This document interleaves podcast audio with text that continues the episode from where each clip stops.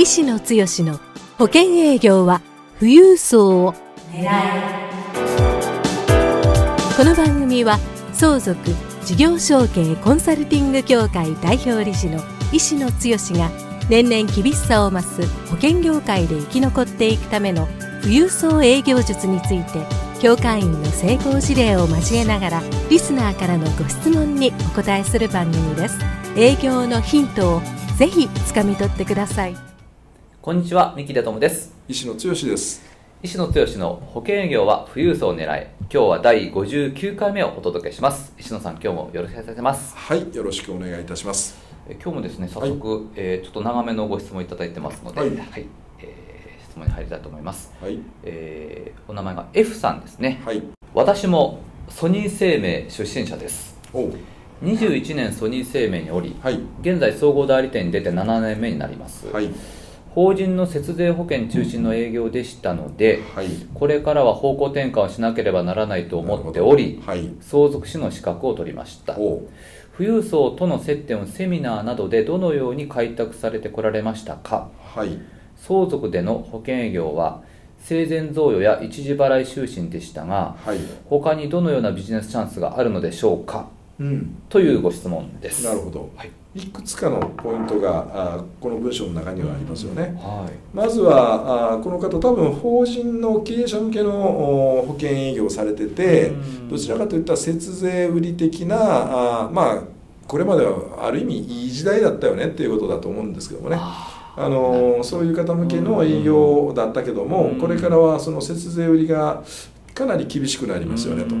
じゃあどうしたもんかと。これはまあ世の中のセホセルスパーソンこの2月以降非常に真剣に悩んでられる方が多いかなと思いますけども、はい、まあここの部分からちょっと話をしましょうかね、はい、そういう意味で言ったら僕はこの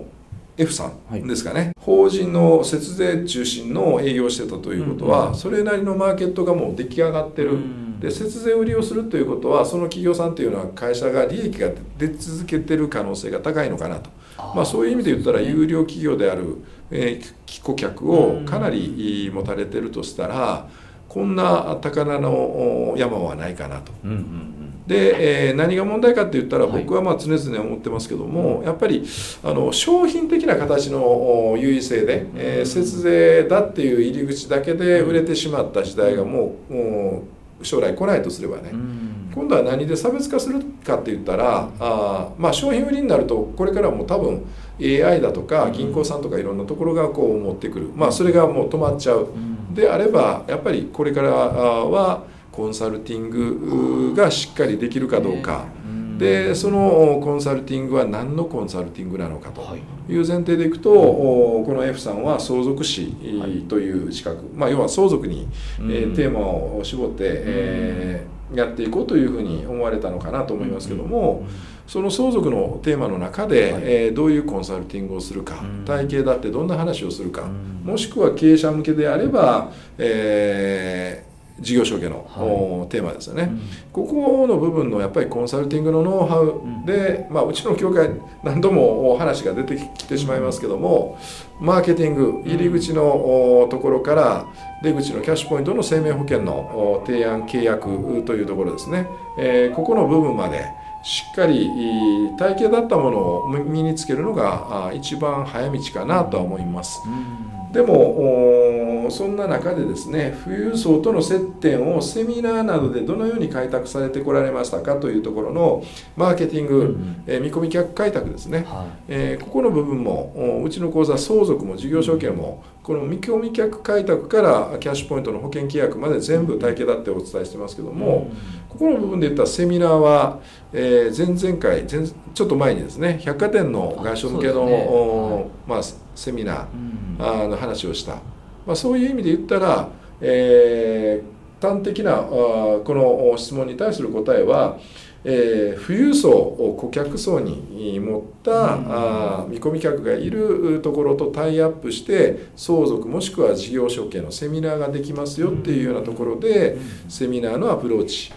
をするのが、あ見込み客開拓という意味では手っ取り早いただそこまでのノウハウと、えー、自分の経験値が、えー、コラボ先さんパートナーの企業さんが認めてくれてじゃあ講師っていう形で呼んでいただけるかどうかっていう話になりますのでそこに上がるまでは場合によっては自己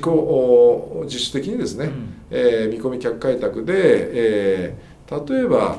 えー、チラシ折り込みなのか、あフリーペーパーなのか。なんかそういうところでセミナー開催っていうような形のことをとって経験値を積んでいく。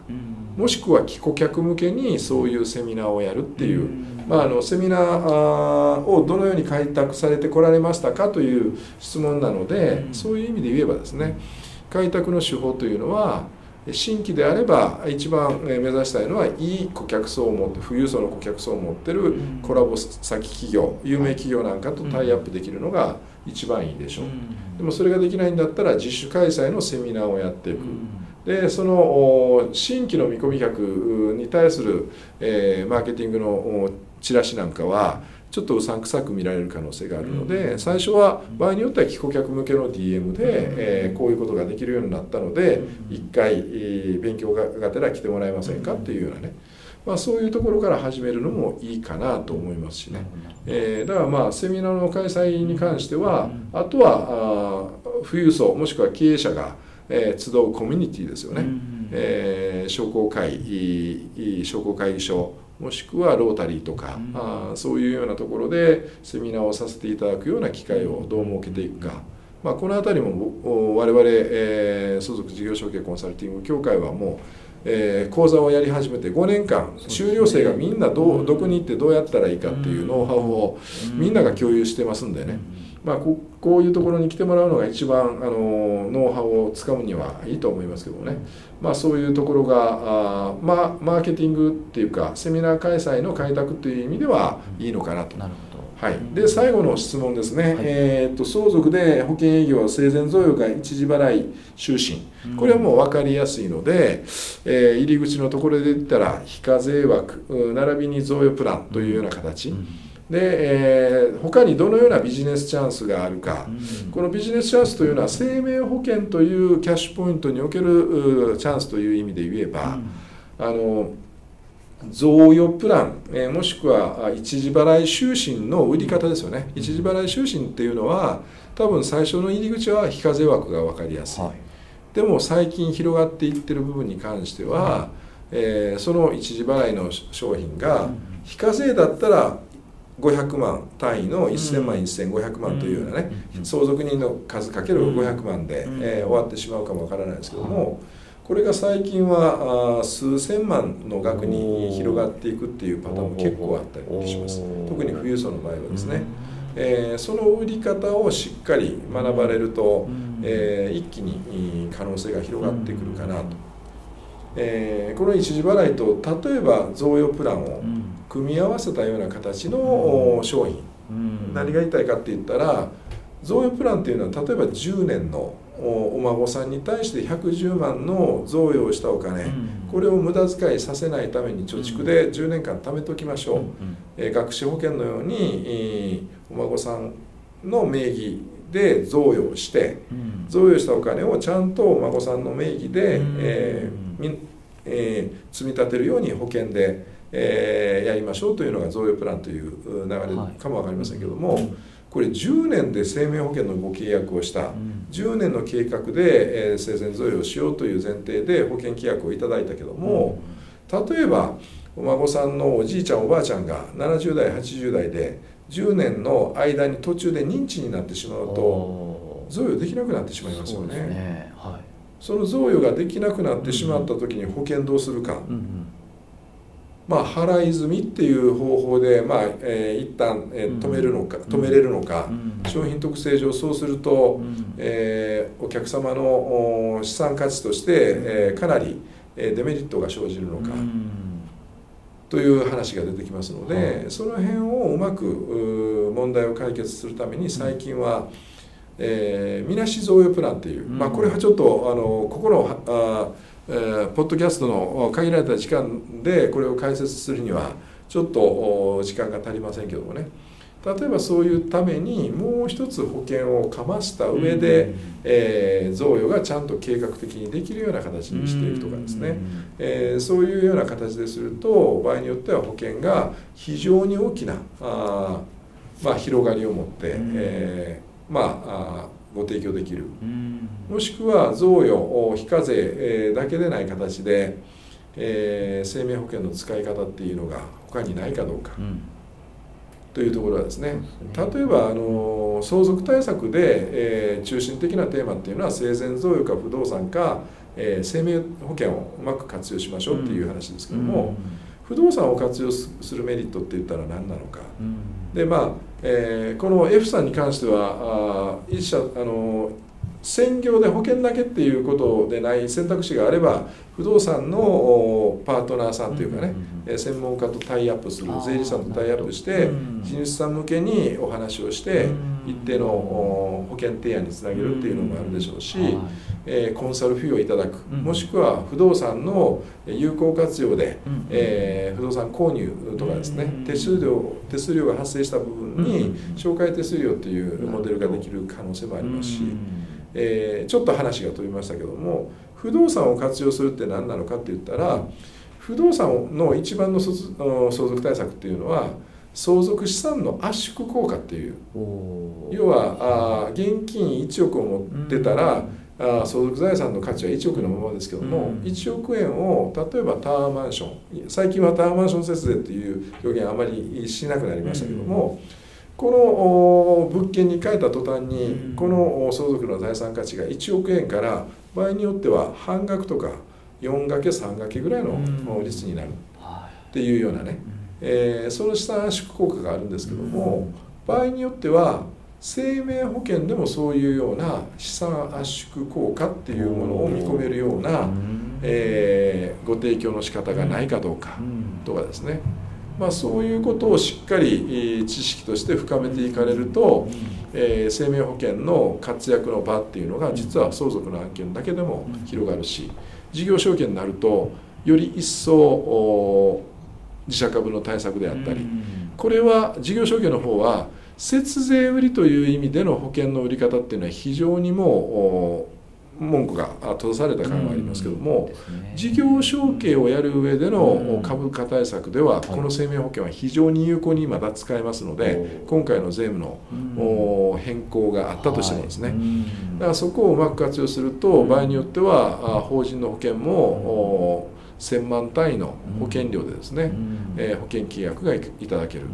まだまだ保険のチャンスは相続事業承継に特化してちゃんとしたコンサルティングで、えー、サクセスパターンをちゃんと自分で掴んでいけばですね、えー、提供できる可能性はまだまだありますので。このチャンスをしっかりね、うん、F さんも理解されるといいかなというふうに思いますけどね。はい、あの法人の節税保険中心の営業っていうのは、まあ、難しくなってきてて、はい、ただ相続や事業承継をあの専門にやっていくと、まだまだこれからビジネスチャンスはあるというで、ね、あのやっぱり大事なのは、うん、そういうマーケットに特化してやっていくと、案件がどんどん広がっていく。でそういう特化したメンバーが集っていくと、うん、そのノウハウと成功事例が見えてくるので、うん、えー、商品の提供の、まあ、あバリエーションも、自分の中で腹落ち感を持った中で、えー、持てますので。たまに相続の案件があまあ出会い頭でポポツンポツンとあってそれで話をしたっていうレベルでは、なかなかやっぱり贈与プランと一時払い就寝ぐらいの提供で終わってしまう、もしくはそこにも至らないっていうケースが結構ありますけども、ね、ここを深めていくと、うん、あこんな事例でこういうことができるんだっていうことが見えてきますんでね、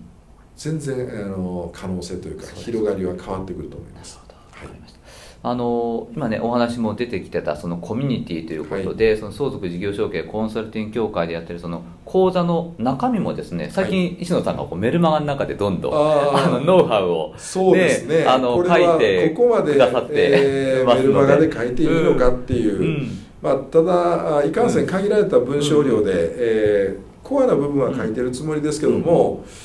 うん。なかなかね、えー、まあでもこうやったらいいのかな、うん、少なくともここに行くと成功事例が絶対的に結果が出せるノウハウがあるのかなというところはね、分かっていただけるかなと思いますので、ね。うん、そのメルマガなんかも、バックナンバーも多分ブログというかで見れるんですよね。はい、そうですね。あの石野剛の保険業富裕層狙いのブログをね見ていただければと思いますし、はい、最新のあのメルマガはですね、はい、こう右側のバーのところ石野さんのこの顔写真ありますけどこの下のところずっとスクロールしていっていただくと無料で読んでみるっていうボタンがありますので、ここからあのメールアドレス登録していただければ、あの毎週石野さんのメールは届くようになりますので、ぜひねメルマガも読んでいただければと思いますので、はい、はい、お願いいたします。はい、ということで、えー、石野剛の保険業は富裕層を狙い今日は59回目をお届けしました。石野さん今日もありがとうございました。はいどうもありがとうございました。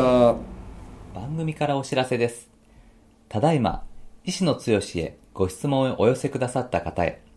富裕層の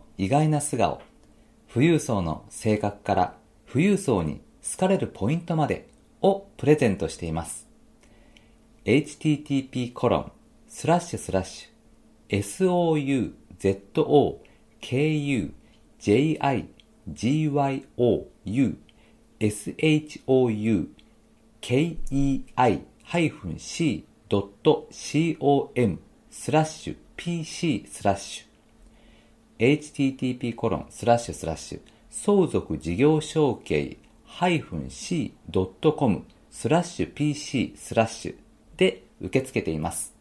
どんどんご質問をお寄せください。